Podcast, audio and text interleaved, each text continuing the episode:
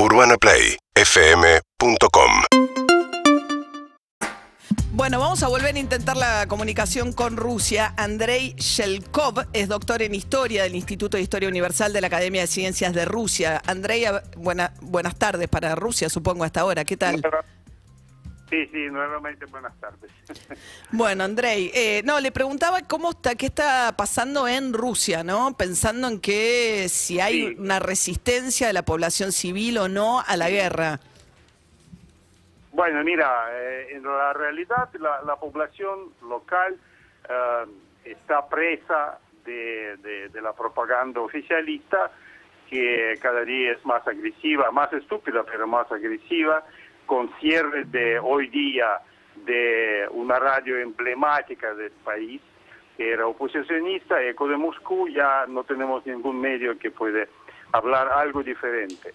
Eh, pero todas las encuestas muestran que la población totalmente está contra la, cualquier intento de la guerra, pero al mismo tiempo apoyan a Putin y a sus acciones en Ucrania. Parece esquizofrenia, pero en la realidad es que eso están dentro del esquema impuesto por los medios oficialistas, que no es una guerra, además está prohibido usar el término de guerra, es una operación especial.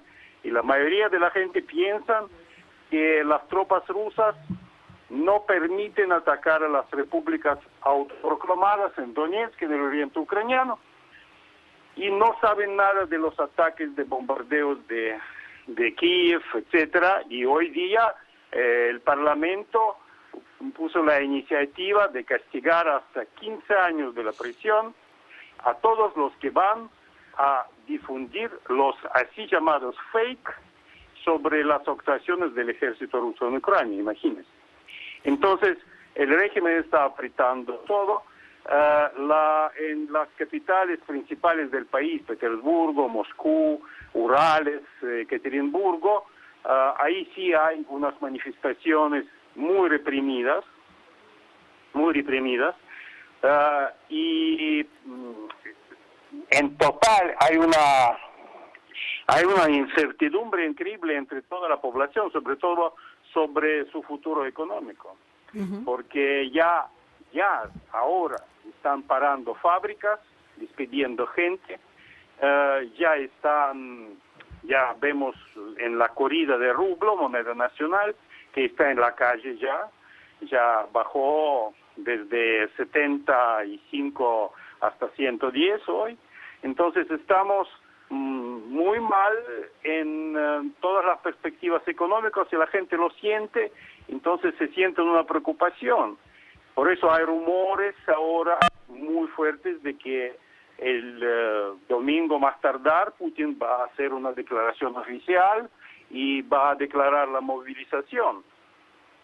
¿Qué sería la es- movilización, Andrei? ¿Qué sería la movilización? Eh, la, sí, movilización es llamar al ejército a, a los civiles, a los reclutas. Porque de momento funciona el ejército profesional, el ejército estable. Y, y parece que funciona muy mal desde punto de vista desde punto de vista de eficiencia del ataque. Entonces, aunque lleva muchos muertos, etcétera, pero no consiguió sus resultados de la guerra relámpago, como fue a principio, porque pensaban que van a hacer todo en dos, tres días. Y así lo, lo coincidían con ellos lo- los, americ- los expertos americanos, por ejemplo, no, que no daban ni cuatro días de resistencia a los ucranianos.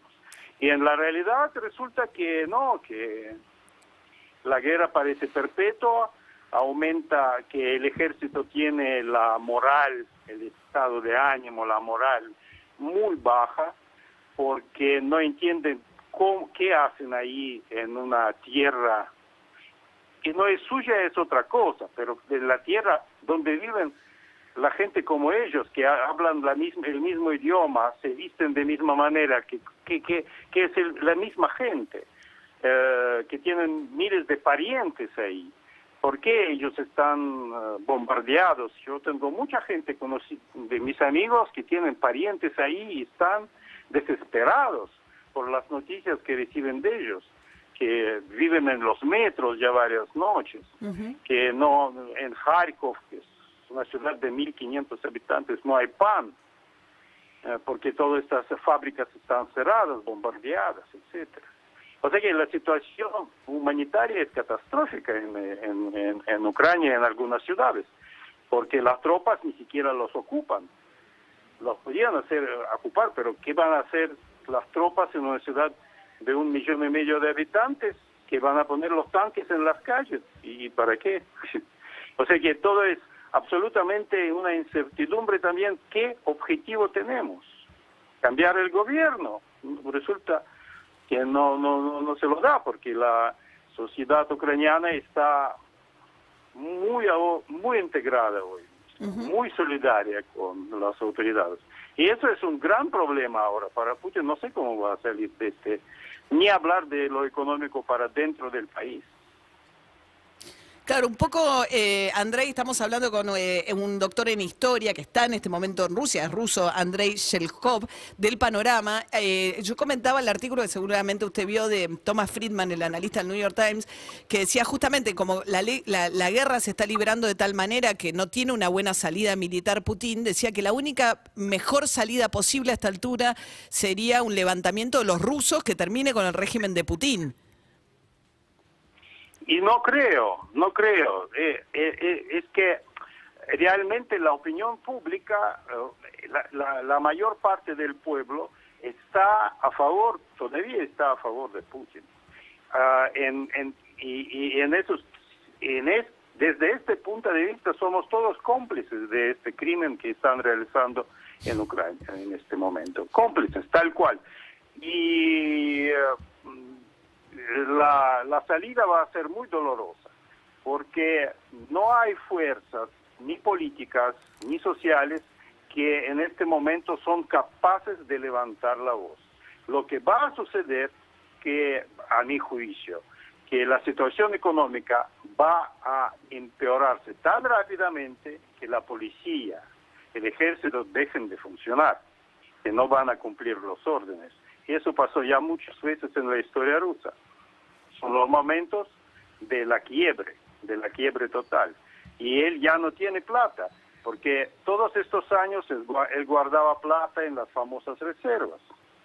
Y esas famosas reservas son enormes, pero están bajo arresto, están en el extranjero, están congelados. Entonces en este momento el régimen está sin plata. Eh, bueno, algo tiene, hay bastante, todavía hay bastante, pero la magnitud de los problemas que los espera desde la, el suministro de medicamentos hasta lo más mínimo para el funcionamiento de la economía, que resulta que no puede vivir en el isolamiento, en isolación, aislamiento, que lo único que, está tan integrada al mercado internacional que no puede durar ni unos días sin suministro del exterior. Y China no va a correr rápido para apoyarnos, no tiene interés en eso. No, está sentada esperando. Andrei Chelhov, doctor en Historia Universal. Bueno, muchísimas gracias, Andrei, por este eh, análisis eh, desde Rusia. Con mucho gusto. Muy interesante escucharlo, Andrei. Que tenga un buen día. Gracias. Eh. Hasta luego. Hasta, luego. Bueno, es desolador el panorama que plantea Andrei, eh, porque no hay, no hay un buen escenario por delante. La destrucción a la que está dispuesta propia y ajena Putin no encuentra límite, francamente. Sí, hacia afuera y hacia adentro. Digo, las calificadoras de riesgo le están bajando la calificación, este, la deuda de Rusia está creciendo, puede entrar en default en cualquier momento. No tiene resto económico tampoco para sostener una ocupación en Ucrania, pero no detiene ni cesa los ataques. Es realmente una situación muy, muy dramática. Seguimos en Instagram y Twitter. Arroba Urbana Play FM